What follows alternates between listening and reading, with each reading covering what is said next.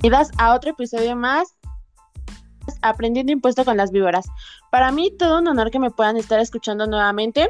Pero esta ocasión nos acompañan otras dos personas eh, que estarán con nosotros para platicar un poquito sobre el código financiero y la ley de ingresos. Esto aplicado en el Estado de México, así como en otros estados como es Tlaxcala, Veracruz, Yucatán y Zacatecas.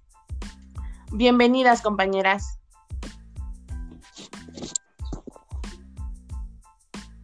Eh, pues bueno, para comenzar, platicaremos un poquito sobre qué es el código financiero. Pues el código financiero es una de las herramientas que se implementa con la finalidad de ser un documento que, que se concentre en establecer los ordenamientos que al paso de los años se han ido incorporando a las leyes, normas y principios. Esto pues que complementan así para poder permanecer y pues regir asimismo correctamente todo el ámbito financiero de una entidad. Por otra parte, pues también hablaremos sobre la ley de, ingresos. Eh, se dice que la ley de ingresos es un instrumento jurídico que en este pues establece anualmente los ingresos fiscales que se deberán recaudar por la hacienda pública de un ejercicio. Asimismo, pues es un ordenamiento jurídico propuesto por el Poder Ejecutivo y aprobado por el Poder Legislativo que contienen los conceptos bajo los cuales se podrá captar los recursos financieros, estos que permitan cubrir los gastos de la federación durante un, durante un ejercicio fiscal. Esto pues es una pequeña introducción, no sé si mis compañeras quieran hacer alguna aportación.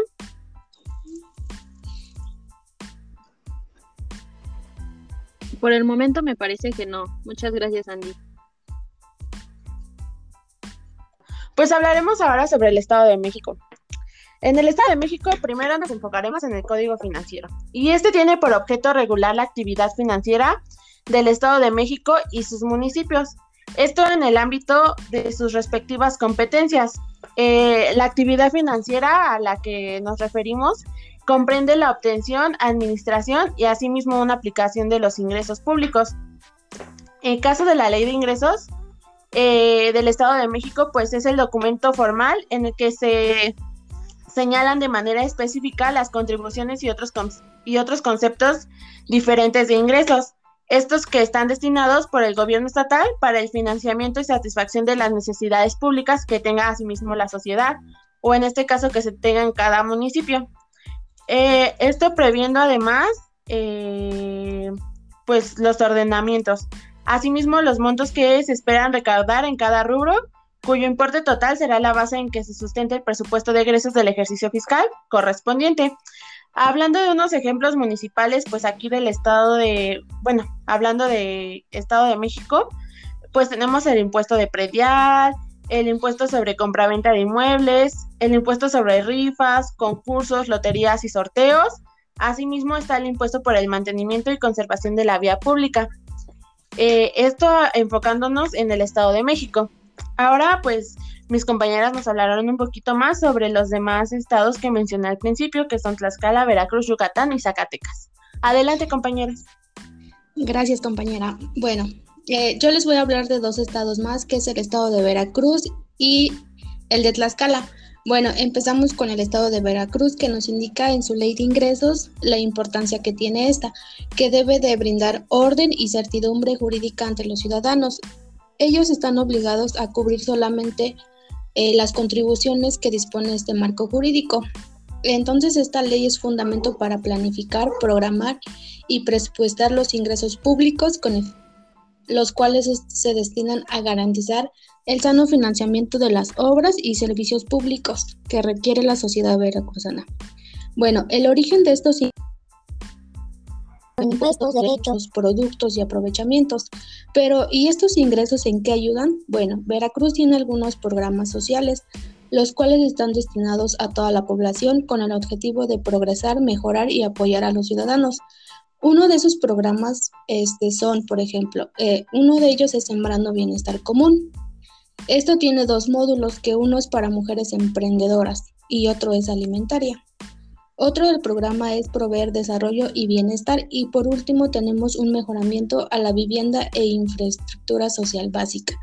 Cuando hablamos de su código financiero, Este fue reformado el 29 de enero del 2021. Este nos menciona algunos conceptos que son de gran importancia. Está dividido artículos respectivos. Eh, bueno, eso es por parte de Veracruz. Enseguida viene el estado de Tlaxcala, igual que en su misma ley uno que las personas físicas y morales deben contribuir de manera proporcional y equitativa para los gastos públicos conforme a las leyes aplicables.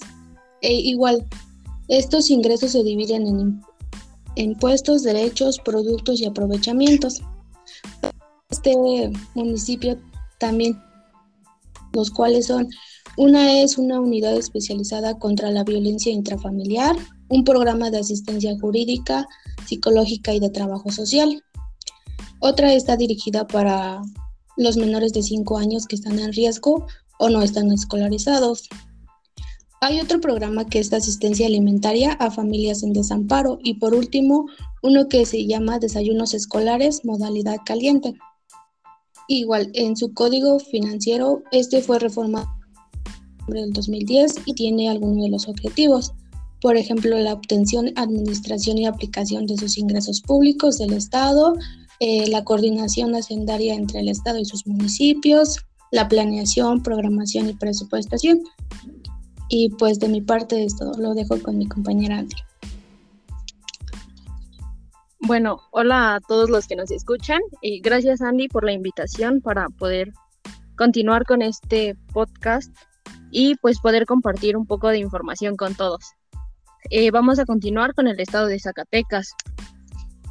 Ahora bien, esta ley de ingresos eh, para el estado de Zacatecas, para el ejercicio fiscal 2021, que es el que estamos pues cursando actualmente, fue publicada en el periódico oficial del estado de Zacatecas el 30 de diciembre del 2020. Y esta ley entra en vigor a partir del día 1 de enero del presente año. Los ingresos que esta ley establece se van a percibir, causar, se determinan, se liquidan y se recaudan de acuerdo con lo que se establece en esta ley de ingresos, pero también eh, lo que se establece en la ley de Hacienda del Estado de Zacatecas, su código fiscal, su ley de coordinación fiscal, ley federal de presupuesto y responsabilidad hacendaria. Y como recordarán anteriormente en episodios anteriores, pues de igual manera los convenios de coordinación y colaboración en materia fiscal, además de algunas disposiciones fiscales estatales o federales que sean aplicables. Su código financiero está orientado a lograr un, un, sistema fiscal más justo y equitativo. ¿Con qué fin? Vamos a, o bueno, lo que este busca es de imprimir mayor eficacia a la administración tributaria. Va a redoblar esfuerzos en la asistencia de los contribuyentes y pues con esto va a facilitar el correcto cumplimiento de sus obligaciones fiscales. De igual manera, este código tiene como característica principal fortalecer las relaciones de la autoridad fiscal con los contribuyentes. Y esto pues lo va a ajustar a las necesidades del presente, conscientes de que la legislación tributaria pues debe ser siempre a expresión de la política social y económica. Cambiando pues de estado, ahora nos vamos a enfocar o vamos a hablar un poco sobre el estado de Yucatán. De igual manera, su ley de ingresos se publica, bueno, en este caso se publica en el diario oficial, pero del estado de Yucatán, y de igual manera el día 30 de diciembre del 2020. Y pues también entra en vigor o en su vigencia a partir del día 1 de enero. Esta ley tiene por objeto establecer las estimaciones de los ingresos que va a percibir este Estado durante este ejercicio fiscal, que comprende del 1 de enero del 2021 al 31 de diciembre del 2021. Y pues permitirán atender y financiar los gastos, las inversiones públicas, la organización y la prestación de servicios públicos, así como proyectos estratégicos, y pues todo esto para trabajar en el cumplimiento de las metas y objetivos, en este caso del Plan Estatal de Desarrollo que tiene la Administración, que comprende del periodo del 2018 al 2024.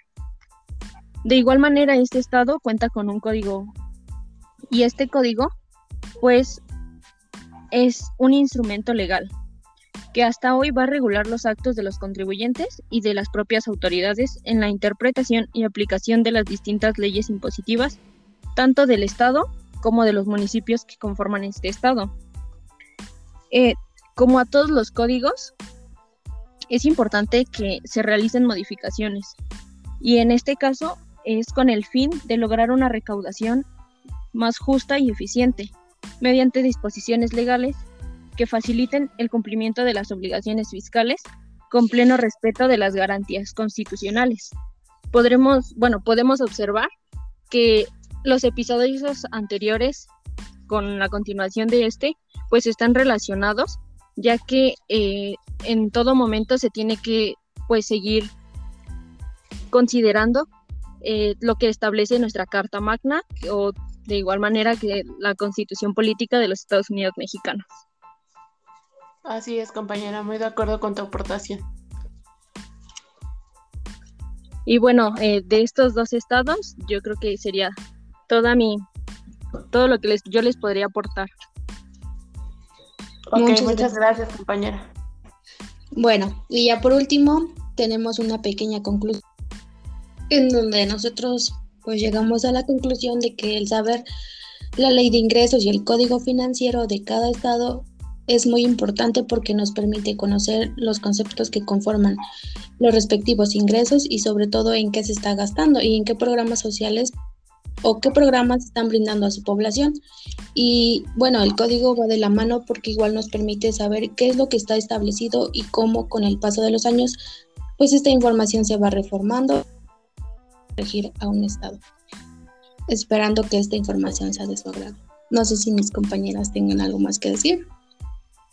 Muchísimas gracias por su aportación. Para mí todo un honor que pues pudieran este esta ocasión pues estar aquí participando un poco.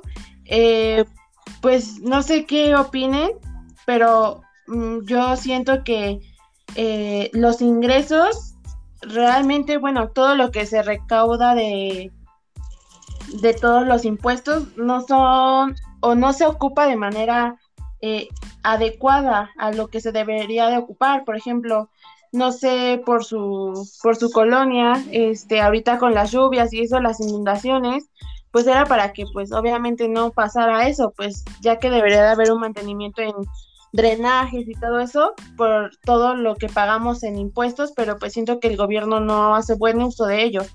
Entonces no sé ustedes qué aportación tengan o qué visión tengan sobre eso al respecto.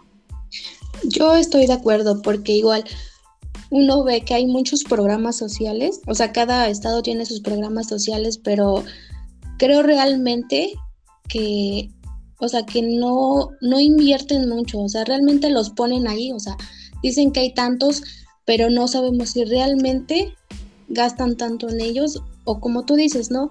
Con esto de las inundaciones, pues no, o sea, se encharca la basura en las coladeras y pues cada quien tiene que barrer, o sea, no, no se ve nada del gobierno realmente.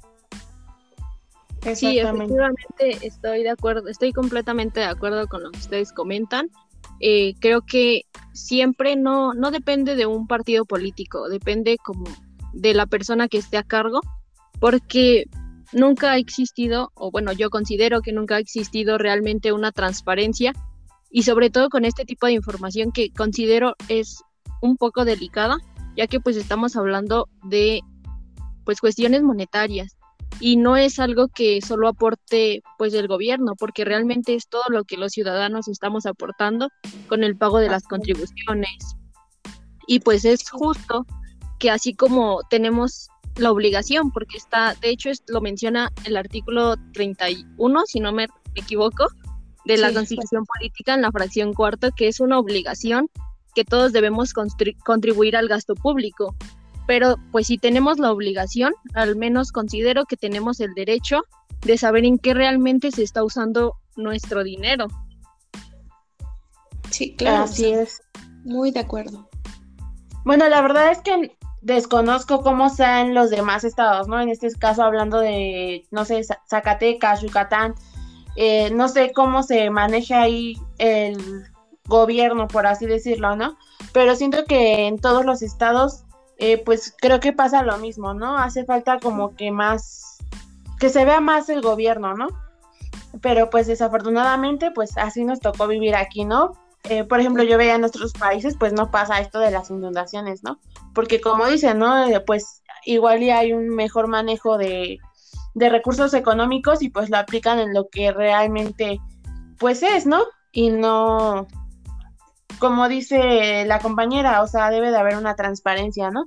Pero en fin, pues cada que, cada que, que pasa, no sé, eh, ajá, campañas políticas es cuando pues podemos ver tan siquiera un cambio, ¿no? El cual no debería de pasar, ¿no? Pero bueno, pues creo que esto fue todo de nuestra parte. Les agradezco que pues me hayan acompañado en este episodio y pues agradezco asimismo a todos los oyentes y pues nos estamos viendo en el próximo episodio. Esperamos haya sido de su agrado y pues hasta luego. Hasta luego, compañeras. Hasta, luego. Muchísimas gracias por la invitación. Hasta luego.